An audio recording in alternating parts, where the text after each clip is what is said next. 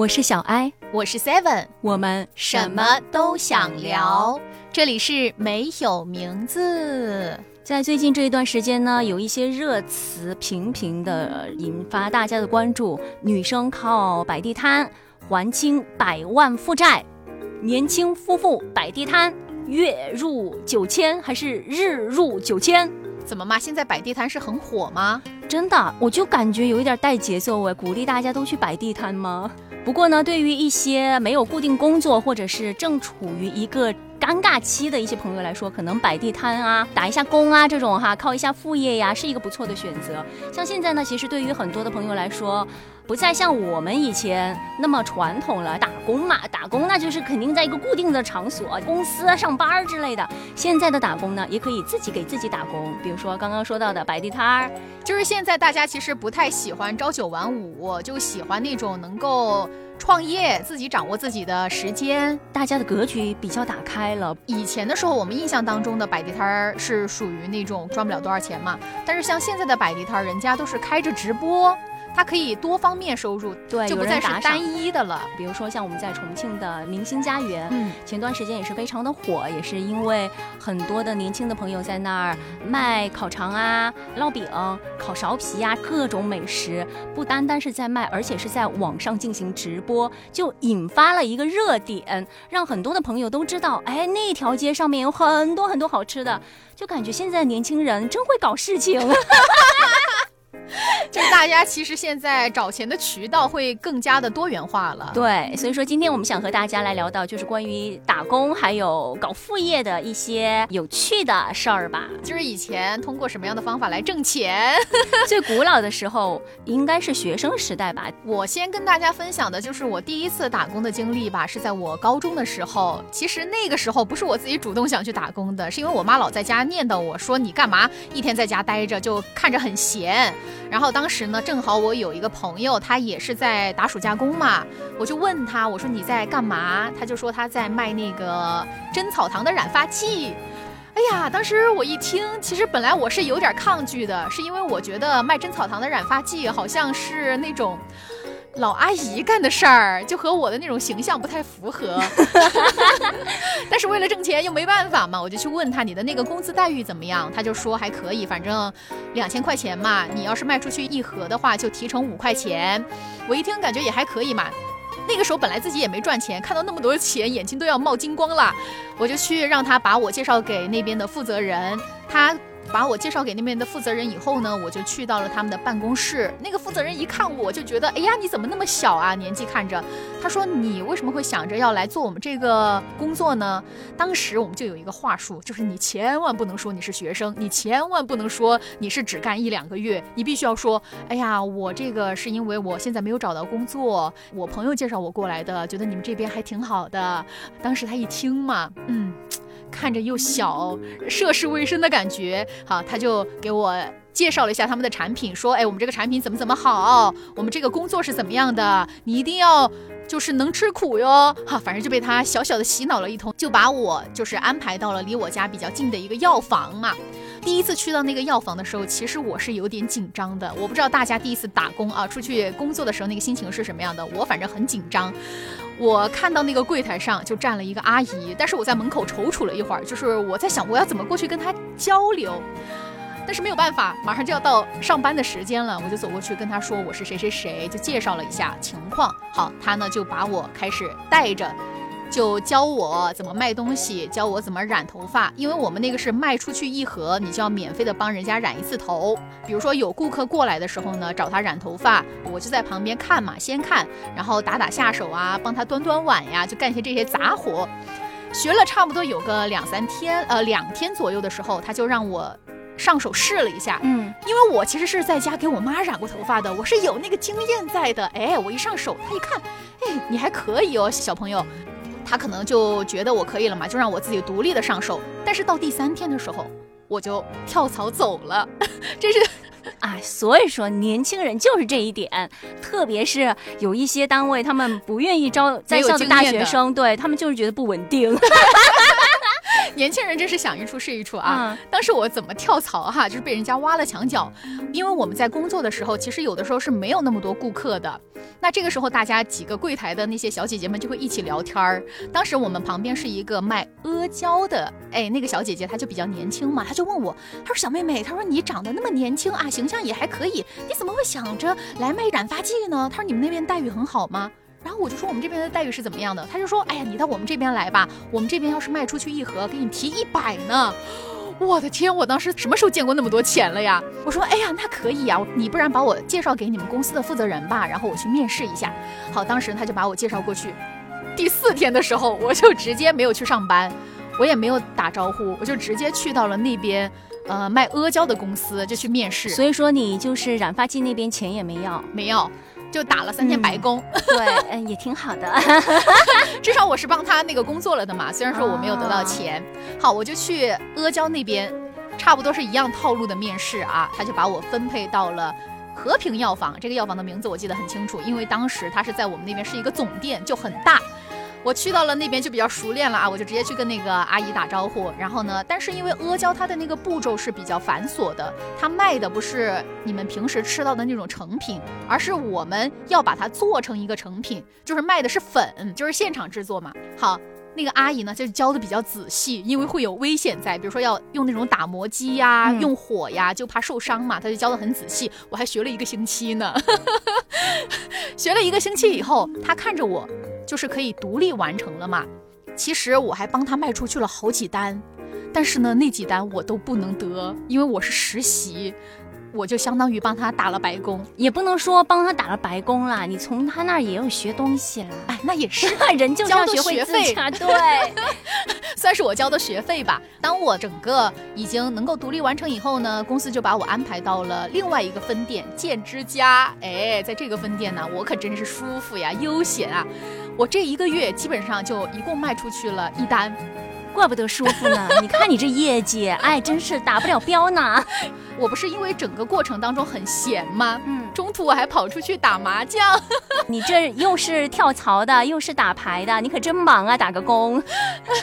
所以说那一次的经历就是，其实又很轻松，但是又比较好玩儿。不过呢，我当时在的那个建之家的那些门店的小姐姐哈，就是药学专业的，可是她们是在那儿实习的，我觉得她们还是挺辛苦的，因为她们虽然说是在实习阶段嘛，经常会遇到那种偷药的人，就是过来，虽然说他来假装来买东西，但是呢，他会顺手顺几走对，就顺走几个药。然后他们呢，因为实习的工资只有两千多块钱嘛，可是呢，他们在季度或者是年终盘点的时候，就会发现少了一些货品不见了，就要需要用他们自己的钱来补。有的时候可能一个月下来就一千多块钱，所以就还挺惨。希望这样的现象还是少一点。你第一次打工的经历是什么样的？是在什么时候？我就是比较丢脸了，说出来没有任何的大起大落，就是在小学的时候，语文老师要求我们去尝试打工，体验一下，就是爸妈工资来之不易。在一个周末的时候，几个小伙伴儿、同学一起就去卖报纸，那个时候报纸是很流行的。我们呢，在早上的时候很早就去批发，你们去哪儿批发呀？有一些报刊里面它就会有批发的那个点在那儿。哦，批发了之后呢，就拿上，先在车站周围，因为车站人多嘛，早上对，在车站周围就卖报纸啊，要不要报纸啊？就这样喊。小时候嘛，也没有什么羞耻感，就觉卖报纸的小女孩儿。就觉得很好玩儿，到处去问别人要不要。那时候都是纸质的钱嘛，就觉得哇，很厚一叠，很有成就感。不过到了上午十一点左右呢，哎，我们就来到了瓶颈期，就没有多少人在坐车了，生意就惨淡。我们就想要说转换一下阵地，不知道当时是谁说的，就说我们去医院去看一看。啊？为什么要去医院呀？因为医院就是会有家属陪床嘛，哦在那个年代呢，又没有智能手机，就不会说一个手机就游遍天下。那个时候，手机单纯只是用来接打电话，然后发短信的，大家就需要一些打发时间的东西。这个时候就想到，我们就去医院里，去住院部那个地方去卖报纸，真的卖的挺好的。当时那个门口的保安是允许你们进去的吗？我不知道，我们就这么上去了。哇，好厉害！对，然后我们就这样卖下来，卖完了。一天下来就五块多钱，你们那个报纸是卖的多少钱一张啊？五毛一份儿啊，那个时候的报纸都是。哦，哎，那还可以耶，还是可以啦，对于我们来说。那你最后那个报纸卖的那个五块钱，你是怎么使用的呢？我自己吃了呀，吃冰糕。吃冰糕吃了五块，反正我就自己花了。哎，那还是挺好的呀，就是你这个钱最后是支配了，你知道吗？当时不知道是哪来的观念，说第一桶金要给父母，哦我还给他们买了东西。那时候小学不会有第一桶金那个概念，而且本来就是老师要求的你去做的，所以说不会有。不过后来我也没有啦。哎，我真的没有哎，我哪怕是第一份工资拿到了，我好像没有说特别要交给谁，我好像都是自己花耶。虽然说也不用交给谁，但是你没有想过说要买一点什么东西感谢父母吗？沉默是 今晚的康桥啊，一大段沉默，我好像真的没有，但是我好像有给我奶奶两百块钱。让他稍微开心一下哦，那不过他也没要啦。啊啊，那也算了，有 有表示过自己的这份心意啊。你们这样就让我一下子觉得自己好。好怎么嘛？不孝顺？对，你们这样就了。哎，第一份工资就开始条条框框上纲上线的，让我一下子就是有一点都不敢说话了。所以我就觉得这个观念不知道是从哪儿来的，就是那个时候我们好像就是周围的人或者说是大人给我们传输的一些那种观念，好像就是要这么做。但是我现在想想就觉得好可怕呀。哦，我还好家里没有这样，就还好我是自己花了。那说到打工呢，除了我们第一次的打工之外呢，啊，后续肯定我们会就是有体验不一样的 打工经历。哎，那你就是有没有让你特别难忘的一个打工经历？其实我觉得可能不算是真正的打工吧，就属于被公司外派了一周的时间去做一个晚会的场记。就去到那儿呢，从零开始学，就别人告诉你你该怎么做，那你就照着别人给你的呃事情去做就行了。相当于你在去之前连场记是什么东西都不知道。对，我不知道。我们场记还是有四五个人的，嗯，两个一组，一个负责左边，一个负责右边，因为晚会嘛，就是左右台演员啊都不一样。当时是给了我们很厚一个台本，那个台本是从开始到最后每一个节目的流程、主持人说的话、表演者之类的。搭建舞台开始，我们就在那本子上记录第一个表演者是谁，然后他从哪边上。我呢是负责右边的。整个流程下来呢，我觉得还是比较。复杂和繁琐的，因为从人员，你首先每个节目你要熟悉你这边上场的一些演员啊、主持人啊，还有一些小朋友嘛，他们跳舞的那些表演者，对，你要熟悉他们，然后你也要记得这个节目之后。下一个节目是什么？就比如说你现在上去了第一个节目，你就要提前把后面两个马上把他们找到后台，让他们候场。哦，就是你得提前安排剩下的人在在旁边候场。对，就把他们找到。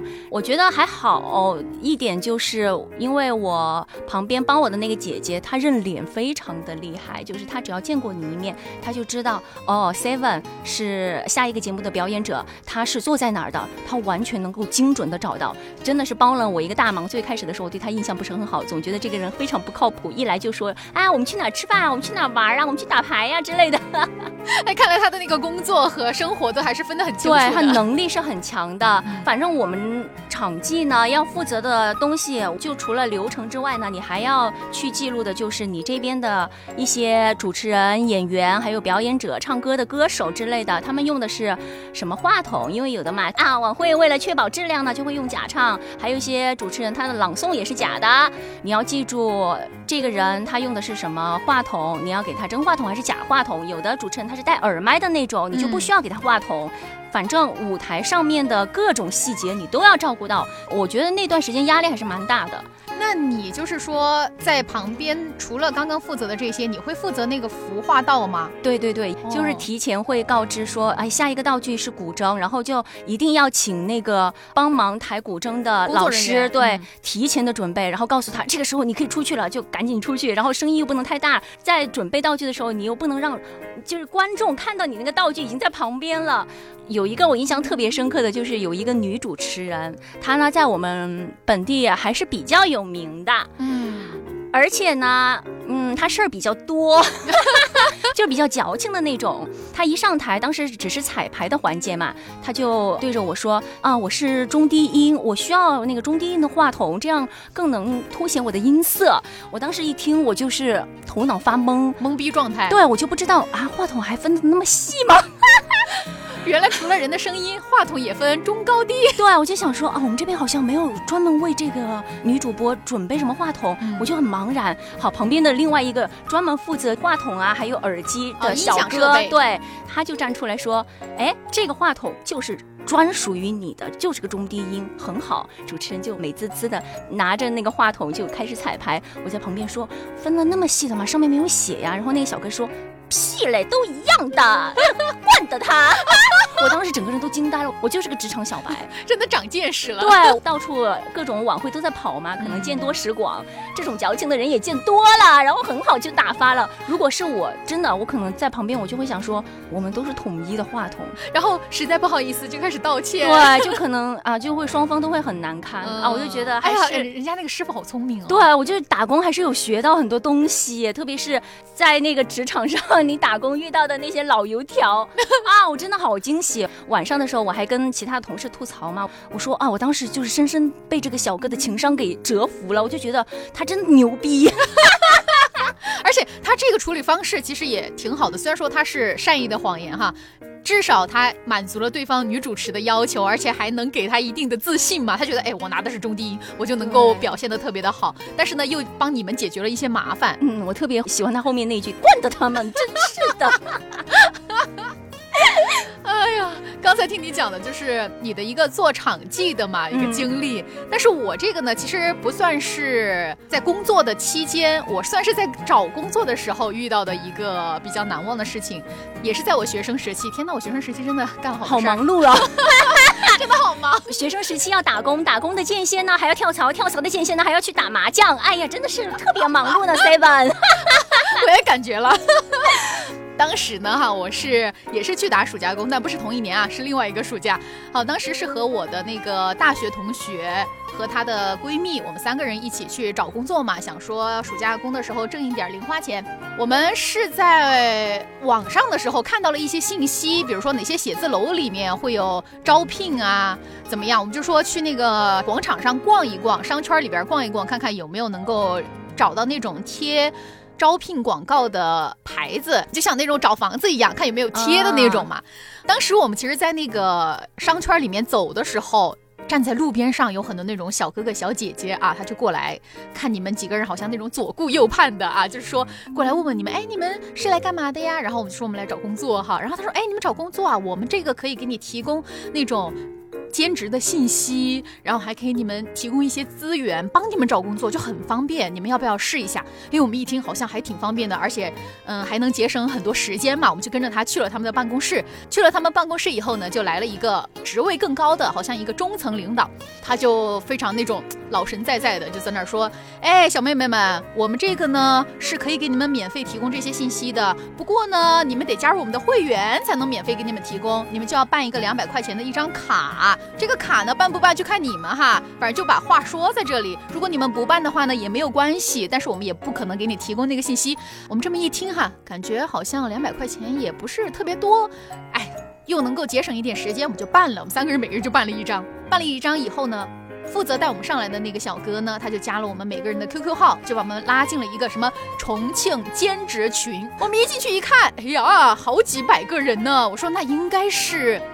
应该是那种正规的吧，不是骗我们的吧？进去了以后呢，他确实是发了一些兼职的一些信息，但是他发的那些信息呢，要么就是端盘子，就是服务员嘛，又累，工资又低这样的工作。但是我们几个女孩嘛，就不想去干这种工作，就觉得这种工作好像一个是太累了，第二个是有点丢脸。只要在学生时代打工，都会想要说，我还是有一点虚荣心在里面的。我哪怕是站在那个星巴克卖咖啡，也比这个端盘子强太多了，对不对？对，就好像很怕那种熟人碰到了，就觉得有点丢脸。没有说歧视各种行业啊，嗯，就是当时的一个学生的心理嘛。可是呢，我们就看了好几天，就一直没有看到自己合心意的。哎。终于看到了一个，就是去电视台当观众。可是我当时看了以后呢，他说是在星期六什么什么时候，那天我又没有时间嘛，我就没去。但我另外两个朋友他们就去了，就去重庆电视台当了一天的观众，一下午的观众。其实就是去干嘛嘛，就是旁边有一个领奖的，该到鼓掌的时候就啪啪啪在那鼓掌，就是气氛组啦。对对对，其实就是一个工具人儿，对，无情的鼓掌机器。但是呢，他们到最后还是得了五十块钱，也挺好的。好的，就鼓个掌就有五十，而且还看了节目，其实也还可以哈。我觉得可以耶，如果我有时间的话，我也愿意去做一下午，然后就鼓一下掌，我就能拿五十。哎，其实也挺好的啦，这个是我比较难忘的。但是我觉得呢，我想讲这个就是，其实这个没什么用，特别是让你交钱的这个。对，无论是他说要给你什么信息，或者给你提供什么资源、什么平台、什么渠道哈，你想，这种东西怎么可能？就是有那么好吗？嗯，我是想说，反正无论是找工作还是去搞一些副业，你只要听到是需要你交钱，你就赶紧跑就行了。我觉得只要你交钱，一听就不正经。而且你想，我们那个年代嘛，都是像这种骗骗钱。现在要是是网上的那些，那不就是开始杀猪盘、电诈了吗？就更危险，可能你投进去的钱就会更多。对，好像现在还有一种新型的诈骗方式，他告诉你说，我会给你提供工作，但是你要先掌握这一门工作的技能，比如说让你去做主播，然后你就得交学费。哦，对对对，他会说，哎，你交学费呢？可能说，哎呦，那我才工作嘛，我就是没钱才来找工作。先培训，他就说你先培训，到时候等你开始工作了，就从你的那个工资里扣。大家要小心，这个也是一个诈骗的那个。哦，最近很多朋友，年轻的朋友上当。我觉得说，无论是在我们学生时代，还是我们现在已经有固定的工作，还是想说有业余的时间，都想搞一下副业，打一下工。像我和 Seven 之前也有商量说，哎，你看那个卖淀粉肠的，对吧？看那个小某书上面那些小哥哥、那小姐姐卖，感觉好挣钱哦，一天都能挣三四百呢。对，主要是看着他们都是年轻人在卖，而且那个。布置也挺简单的，感觉投入啊就一个桌子、一个拉车和那个几根烤肠嘛，就感觉哎这个投入成本也不是很大，就想去试一下。对，而且你边卖还可以自己吃呢，哎呀，你就越想越得劲儿。不过呢，就经过我们理智的思考，就是时间也是对不上的，因为本来就已经有一个固定的时间在工作。嗯如果说你在白天去卖的话呢，万一被公司给逮着了，你真的是得不偿失，你这是捡了芝麻丢了西瓜。但是如果我们晚上利用我们下班的时间，也不是不可以啦。但是那个时候人流又没了吧？对，主要是那个谁晚上出还出来溜达嘛，都吃饱了，谁还来买你的那个烤肠啊？我们最大的顾客群那个时候都已经回家做作业啦。晚上呢，在广场上也没有多少的小朋友，还有一些叔叔阿姨啊、哥哥姐姐，哎，还有弟弟妹妹都回家了，那个时间也对不上。所以说，经过我们的深思熟虑以后，还是决定先放弃，把这个计划还是搁置一下。所以说，我们开始了播客。怎么说呢？我觉得这个东西哈，就是搞副业，因为确实，在之前的很长一段时间，都是在思考自己要。在工作之余能够做点什么副业嘛？我相信很多人都在那种小红书上面去搜索过的，比如说年轻的女生可以干什么副业呀，或者说现在能够在工作之余有没有什么赚钱快的副业啊？大家肯定去搜过这样的类似的话题的。好看下来呢，人家都是在教你说，哎，你要怎么赚钱，要怎么怎么样。可是最终实践实操下来的又有几个呢？对，而且他们很多的跟你分享经验的，可能只适合他。因为他的那个时间工作能够支撑起他干这份事儿、这份事业，但是我们再把它套到自己的身上，说不定就不适合了。对，就希望大家在想要打工、想要搞副业之余呢，还是能够结合自身的情况去做一些规划吧。虽然说，我觉得年轻的朋友可以多试试，因为摔倒了也没什么，毕竟年轻嘛。嗯，还可以再爬起来。对，哎。你还就是有想过就是干什么副业吗？我想过就是去直播，就是我玩那个吃鸡的那个和平精英游戏主播。对，因为我觉得我还是挺搞笑的吧，就玩游戏的时候啊，对对，就不能白让大家笑，对不对？那些队友你配吗？你得给钱。我就想说，我想去搞这个，不过呢，我不知道他们是怎么做到的，就是可以把投屏投屏做上去。所以说我就放弃了，主要是技术难住了你。对，就是设备这一块还是需要男的来搞一下了，就女的 就只能搞笑。哎，你这个其实我也有想过了，但是我这只是想了一下，因为我觉得我那个打游戏的技术实在是太菜了。哎，对，虽然是菜，但是我们可以从不同的那个点入啊，我们搞笑啊，怎么嘛？就是跟我们玩游戏是开心的呀。当然，呃，如果是追求那种胜负的，就可以不用找我。对呀，就是怕你遇到那种队友嘛，就开始骂。哎，你这个打的什么鬼？哎，你这样一提，我真的之前我有注册过比心。哦，陪玩儿对，但是我只是单纯的注册，我还是下线了，因为我发现上面的小姐姐都好漂亮。其实我也注册过的，然后我还去听了他们的语音，他不是可以发语音吗？哦呦天哪，好甜，各种类型，什么御姐呀，然后那种 萌妹呀，哎天哪，我说算了吧，我不配。对，就感觉竞争压力特别大。我其实还想过那个给，前段时间我不是和我妹去买了重庆一个鸡腿吗？就很好吃。当时我们立马就去小红书上联系了对方，就说我们想要加盟，就问他加盟多少钱。然后他还给我妹打了电话，就是详细的聊了一下，就是加盟要多少钱，然后你们到时候要派人到他们总部，在河北还是河南，就是要过去学习。反正一共花下来的话，差不多要六万多块钱嘛。我一听六万多块钱。哎，虽然这个钱不是很多吧，但是你还得自己去学习，还得自己去找那种店面的位置，就很麻烦。就算了吧，我觉得还是挺多了。这种成本的投入，对于还没有。做过类似的一些工作的你来说的话，还是有风险在里面的。而且还有一个就是，你最开始不是准备创业吗？但是你没有经济基础的话，其实也是一个大头。我觉得还是要从小入手，嗯就特别是最开始的成本，还是不要付出太多了。大家还是理智一下，不要一觉得说，哎，我看这个项目好像可以，那我就搞，然后借钱搞，到后面发现不适合自己，然后你钱又进去了。欠了一屁股债，如果说你不能够很好的自洽的话，自己还能够重新站起来的话，那也很糟糕了。哎，那也是对。但是我相信每个女生还做过一个梦，就是还想过一个副业，卖衣服。我想过是开花店啊，开花店也是。我觉得开花店每个女生应该也有想过，但是我居然觉得我周围很多人就是谈副业的时候嘛，他们居然就是想去开服装店。我觉得开服装店在那种大学门口的话，应该生意也不错的。嗯，现在衣服不好卖了啊，也的确不好卖了。现在对吧？线下、线上、线下分的那么开，而且价格也会有不同，大家也不是傻子了。对啊，现在大家都是在开始搞那种网上直播卖货嘛。嗯，哎。不好干啊！说下来以后发现这个赚钱是真难啊。在这样的大环境之下呢，我们还是希望说大家能够稍微的谨慎一点吧。虽然年轻不怕摔倒，可以多多的尝试，但是呢，还是不要投入过大。对，而且大家呢，就是在做什么事情之前一定要思考清楚，一定要理智，要结合自己的那个实际情况，不要就是说头脑一发热啊。一干就开始投入，那可能这个结果也不一定会让你满意啦，还是要好好的、长长的去思索一下，坚持也很重要。嗯，而且网上的那些教你赚钱的啊，大家也要不要去买课 啊啊啊！所有教你赚钱的啊，都是想赚你的钱啊，大家一定要提高警惕啊。好，那这一期的节目就是这样喽，不要笑。烦人啊！因为我们其实播客的初心也是为了搞钱，但是在小宇宙上面，我们的点击量有的是零。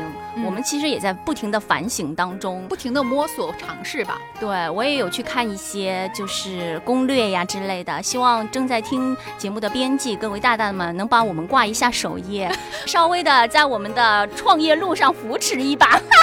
哎，或者说就是我们的听众朋友们啊，有刷到我们，觉得我们整个节目听下来有一些什么需要改进的地方或者意见，也可以在评论区给我们留言，我们会反省自己的。对，我们会听一听你们的意见的。对，还是希望能够呈现更多好的节目给大家吧。那好，这一期的节目就这样喽，拜拜。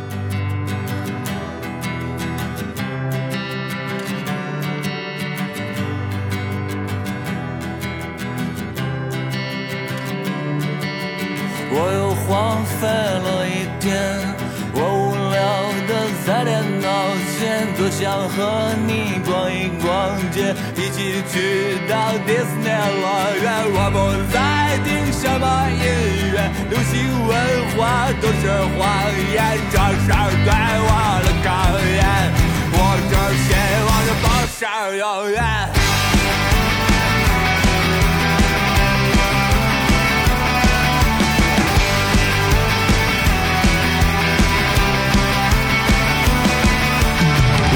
荒废了一天，我无聊的在电脑前，多想和你逛一逛街，一起去到迪士尼乐园。我不再听什么音乐，流行文化都是谎言，这是对我的考验。我。